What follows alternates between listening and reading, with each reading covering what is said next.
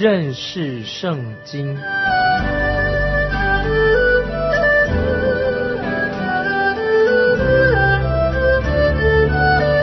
认识上帝的话，把上帝的话带到全世界。本节目是由认识圣经机构和环球广播电台联合制作，欢迎收听。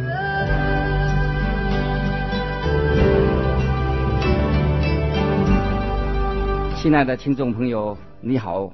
欢迎收听认识圣经这个节目，我是麦基牧师。马太福音第八章、第九章这两章是叙述耶稣刚出来传道的时候，他所行的神迹。我们已经看见了七个啊，已经分享过七个前面七个神迹。现在我们看第八、第九个啊，耶稣所要行的神迹。这两个神迹啊是有相互关联的，都是属于。医疗医治方面的神迹，在这个医治的过程非常令我们感到惊奇。接着我们看第九章十八节，马太福音九章十八节，耶稣说这话的时候，有一个管堂的来拜他说：“我女儿刚才死了，求你去按手在她身上，她就必活了。”根据路加福音的记载，这个管会堂的人。他一见到耶稣，他就恳求主耶稣去医治他的女儿。在路加福音八章四十一节、四十二节，他是这样说的：有一个管会堂的，名叫雅鲁，来俯伏在耶稣脚前，求耶稣到他家里去，因他有一个独生女儿，约有十二岁，快要死了。耶稣去的时候，众人拥挤他。这里说到这个病人小女孩，她的病很重，快要死了。当她父亲正等着和主耶稣说话的时候，哎，他的仆人来告诉他说，他的女儿已经死了。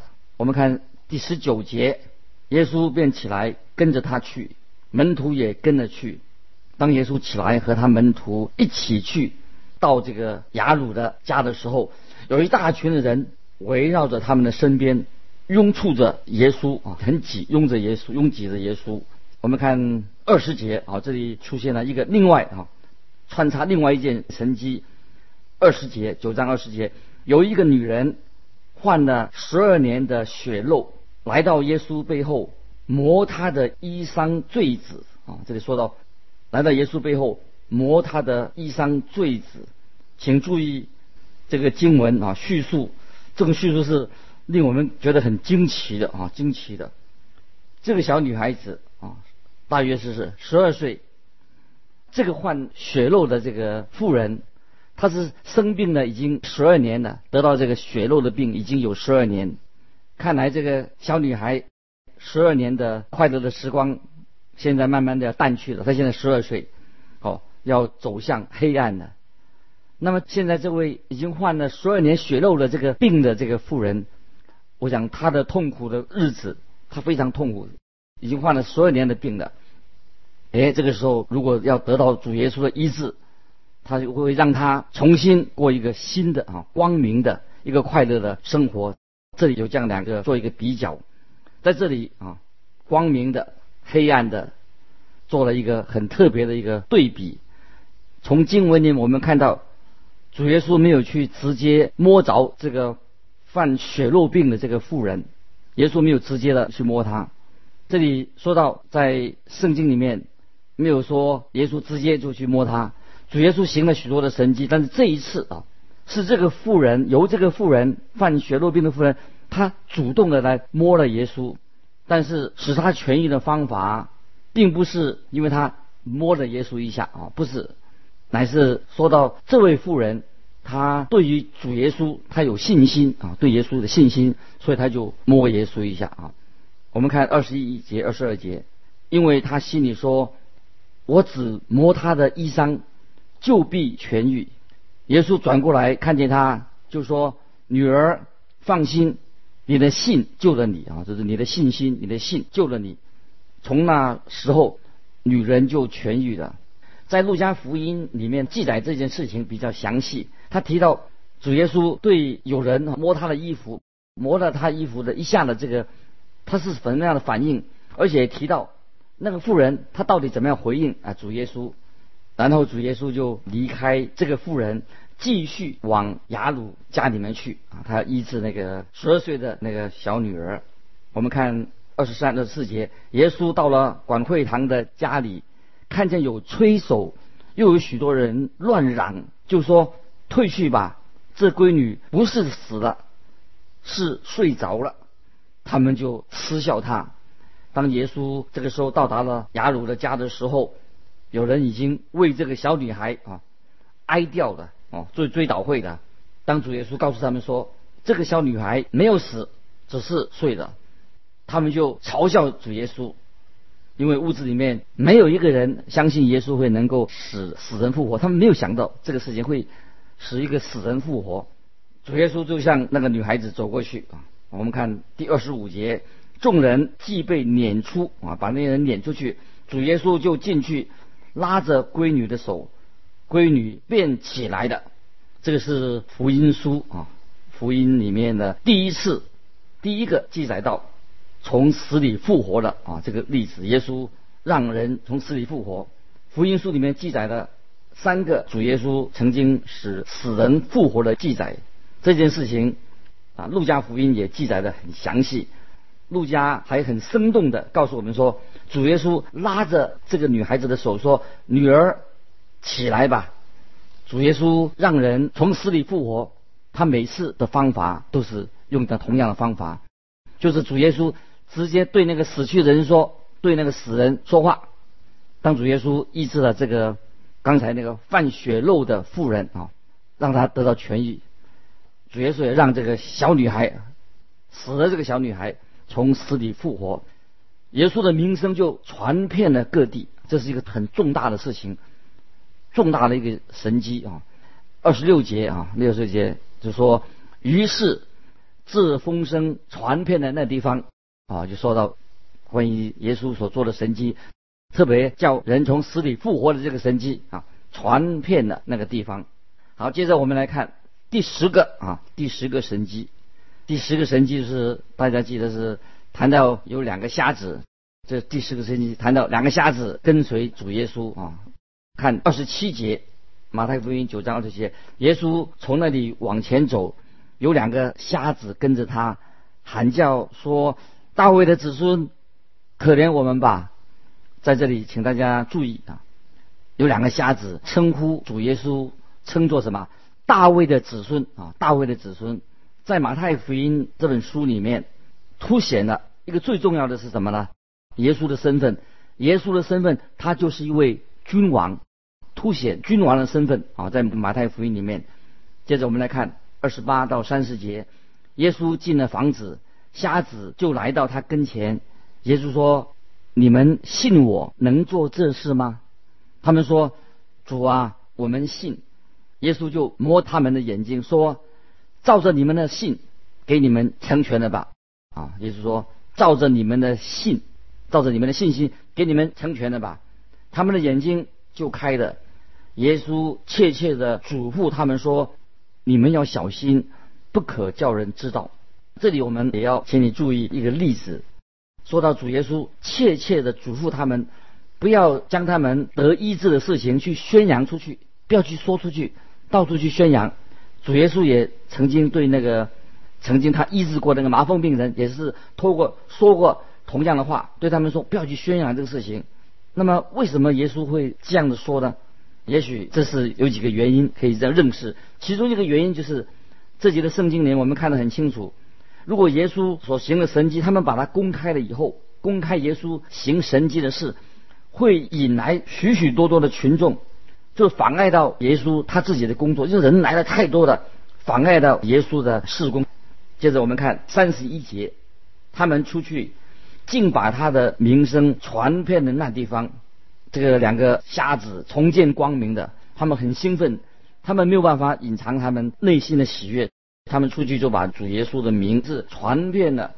好，现在我们来到第十一个神迹啊，耶稣所行的第十一个神迹，这也是说到一个。被鬼附的人他得到医治啊。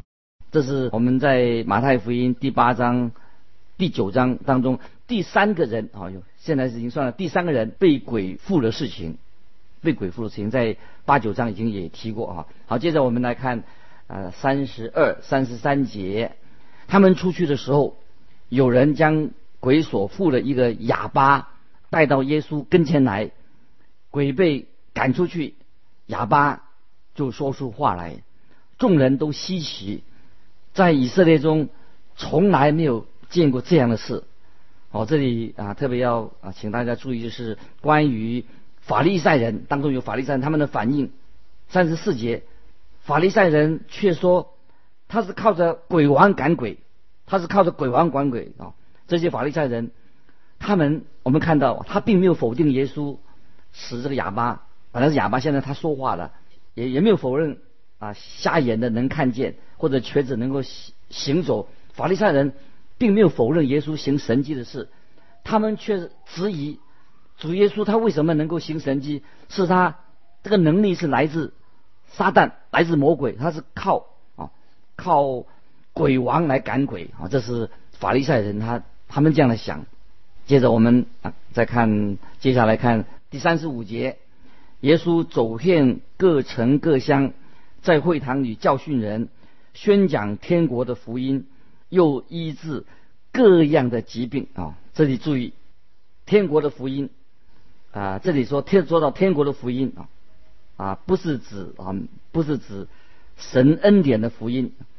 这个并不是说圣经里面啊，耶稣说有两种福音啊，一种叫做天国的福音，一个叫做啊神恩典的福音。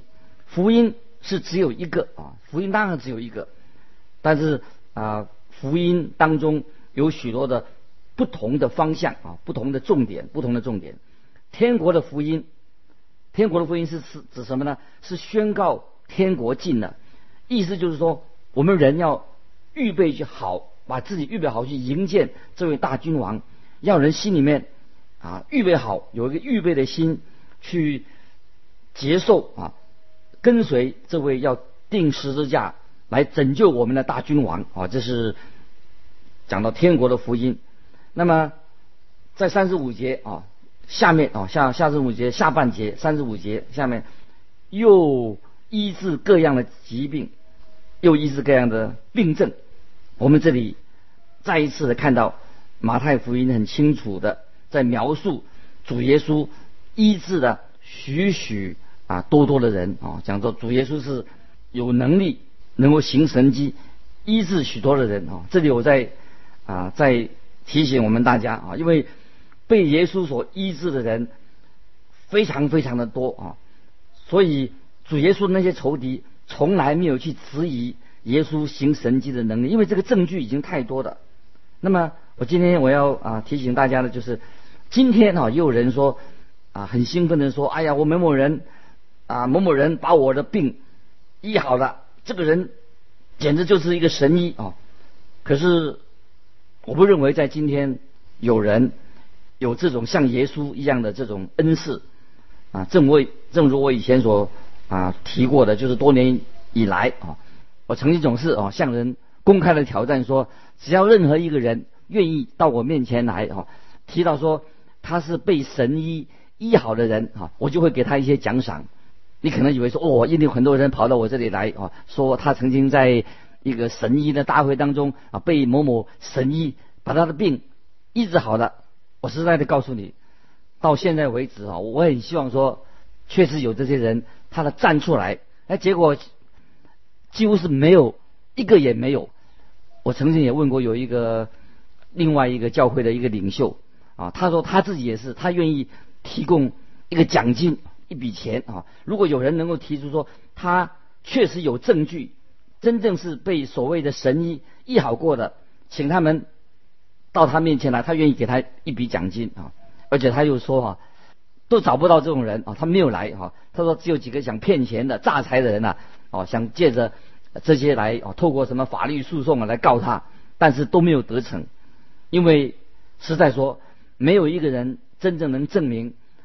他是经由啊由神医的医治而得到痊愈的，啊，圣经啊，请记得圣经里面所记载的主耶稣所到之处，有很多很多的群众得到耶稣的直接的医治。我们可以啊想想看啊，如果啊如果真正有神医啊，今天还存在的话，有这种神医的话，至少我们就可以找一个治，那我们去找他治病就好了。但我现在我要问大家一个问题：你真的认为某某人他的确啊，或者男的女的也好啊，他真是是一个神医吗？他可以把人的病能够治好吗？我这里所说的重点啊，请大家特别注意，我所说的重点就是这样：只有主耶稣，神的儿子，他才是那位。真正最伟大的医师，只有他有能力能够行出啊神所谓神迹。我深信，我也知道，主耶稣今天仍然是他要啊医治许多那身体有疾病的人，这是耶稣所做的工作。所以我觉得说，我们啊对主耶稣应当有大大的信心。让我再啊清楚的啊强调，我们应当。啊，我们可以去，也应当去找一些啊好的医生啊，好的医疗机构啊，来帮助我们身体的疾病。但是啊，我们必必须要知道啊，医生所有的医生，他们自己的能力都是有限的，他们不是神，他们力量是有限的。但是我们主耶稣，他才是真正大医师，他是无所不能的，他的力量是无限的。我们对主要有。这样的信心啊，有这样的信心，我们也知道，我们一切的愿意，愿主的旨意成就啊，在我们的身上。所以，我们啊，可以把我们啊任何的疾病带到主耶稣面前，求神医治我们。但是，我们要特别注意，无论我们的身体的病的结果是如何，或者得到医治啊，或者仍然还是软弱，记得都要。归荣耀给神啊，归神也愿意，并且我们愿意啊顺服啊神对我们美善的心意啊，这是啊非常重要的。一切把荣耀归给神，愿主主的旨意啊成就在我们身上。只有主耶稣，他是大有能力，他的能力是无限的。接着我们来看第三十六节，三十六节就是只说到耶稣啊，他看见许多的人。就怜悯他们，因为他们困苦流离，如同羊没有牧人一般。这里我们看见主耶稣，他的确，我们的主是有怜悯人的心肠，在这里看得非常清楚。你说是不是？啊，这位伟大的君王主耶稣啊，他也是，他是统治者，掌管天上地下的权柄。但是我们这位君王，他有一颗牧人的心啊。牧者的心肠啊，我们看知道在旧约圣经里面，摩西啊，摩西是带领以色列人出埃及，还有大卫王啊，他是一位啊君王啊。当神呼召摩西、呼召大卫带领以色列百姓之前啊，这两个人的工作，他们是什么职业？你知道吗？他们啊都是牧羊人，当时牧羊人，然后主期待那些跟从他的人。他有一个牧者啊，有个牧人的心肠。当我们向主祷告，求主啊差派工人进入这个河场啊。现在我们有这些啊祷告会，特别的祷告会说，求主啊差派他的工人进到河场里面去，就是就是我们祷告啊祈求啊主赐给我们这些工人啊。但是要记得，我们都为他们祷告的时候，我们祈求的时候，特别到这些。牧人这些牧者要有什么？有一个呃善良的啊牧人的心肠，要有一个牧者的心啊。也求啊主耶稣啊赐给我们啊赐给你有一颗啊怜悯世上人的心啊。所以你祷告的时候也可以把这个放在你的祷告里面，让你有这个牧者的心肠，有一个怜悯世上的人，就像主耶稣这样。看到这些人的时候啊，看到许多人，他就怜悯他们，因为他们困苦流离，如同羊没有牧人的牧人一样啊，要有这样的心智啊，在我们的内心里面。所以啊，主耶稣在三十七、三十八节啊，马太福音第九章三十七、三十八节这样说：于是对门徒说：“要收的庄稼多，做工的人少，所以你们当求庄稼的主打发工人出去收他的庄稼哦。”这里这里耶稣提到啊，要收的庄稼很多，做工的人却是很少，所以要求谁呢？求差派啊，打发庄稼的主啊，求庄稼庄稼的主打发工人出去收他的庄稼。当主耶稣对他的门徒说说完这个话以后，他就差派谁呢？就是差派他的门徒出去啊收取庄稼。